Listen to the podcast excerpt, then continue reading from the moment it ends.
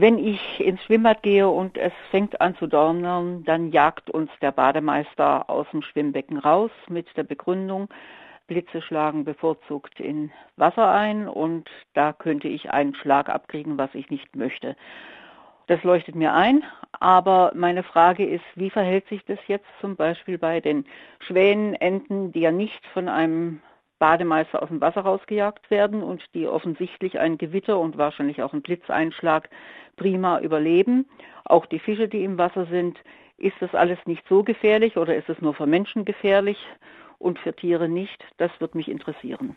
Also der Bademeister hat insofern nicht ganz recht. Blitze schlagen nicht bevorzugt in Wasser ein, aber sie schlagen in Wasser ein und es kommt auch vor, dass Fische oder Enten von einem Blitz getroffen und getötet werden. Aber wir kriegen das relativ selten mit, was sicher auch daran liegt, dass wir bei solchem Wetter dann auch selten ein Picknick am See machen. Im, Im Verhältnis passiert es aber auch nicht so oft, denn warum werden wir aus dem Schwimmbad gejagt? Weil, nicht weil der Blitz da so oft einschlägt, sondern weil das Schwimmbad oder der See eine große, flache Wasserfläche ist und jeder, der darin schwimmt, herausragt. Also Blitze suchen sich ja bekanntlich mal den höchsten Punkt in der Landschaft und äh, der Schwimmer ragt aus dem Wasser heraus, eine Ente ragt auch aus dem Wasser heraus und ein Schwan ragt noch weiter aus dem Wasser heraus. Deshalb sind die im Prinzip auch beide gefährdet. Aber generell werden Wasserbewohner tatsächlich nicht so oft von einem Blitz erschlagen. Und das liegt zum einen daran auch, dass sich der Strom im Wasser, ja, man kann sagen, relativ schnell verdünnt. Wie kann sich Strom im Wasser verdünnen?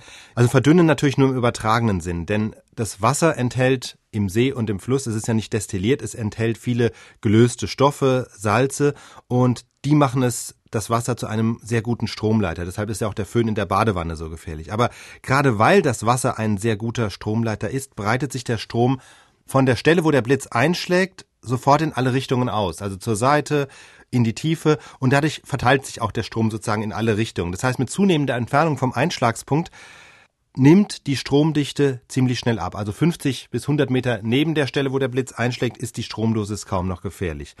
Wenn wir jetzt an die Fische denken, über die haben wir jetzt noch gar nicht gesprochen, die haben die noch einen Vorteil.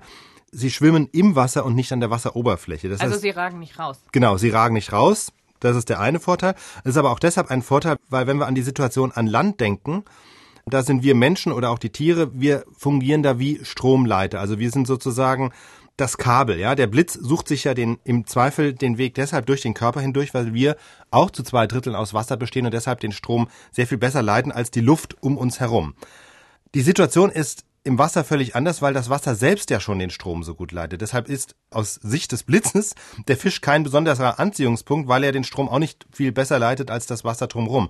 Und ein Punkt ist auch, je kleiner ein Tier ist, desto weniger Schaden richtet der Blitz an. Deshalb weil sich im kleinen Körper nicht so große Spannungen aufbauen können wie im großen Körper. Trotzdem, es kommt vor, dass bei einem Gewitter Fische getroffen werden, aber für die Fische ist es insgesamt nicht so gefährlich wie für die Menschen, die groß sind eben und an der Oberfläche schwimmen und dort einfach einen riesigen Köder für den Blitz bilden.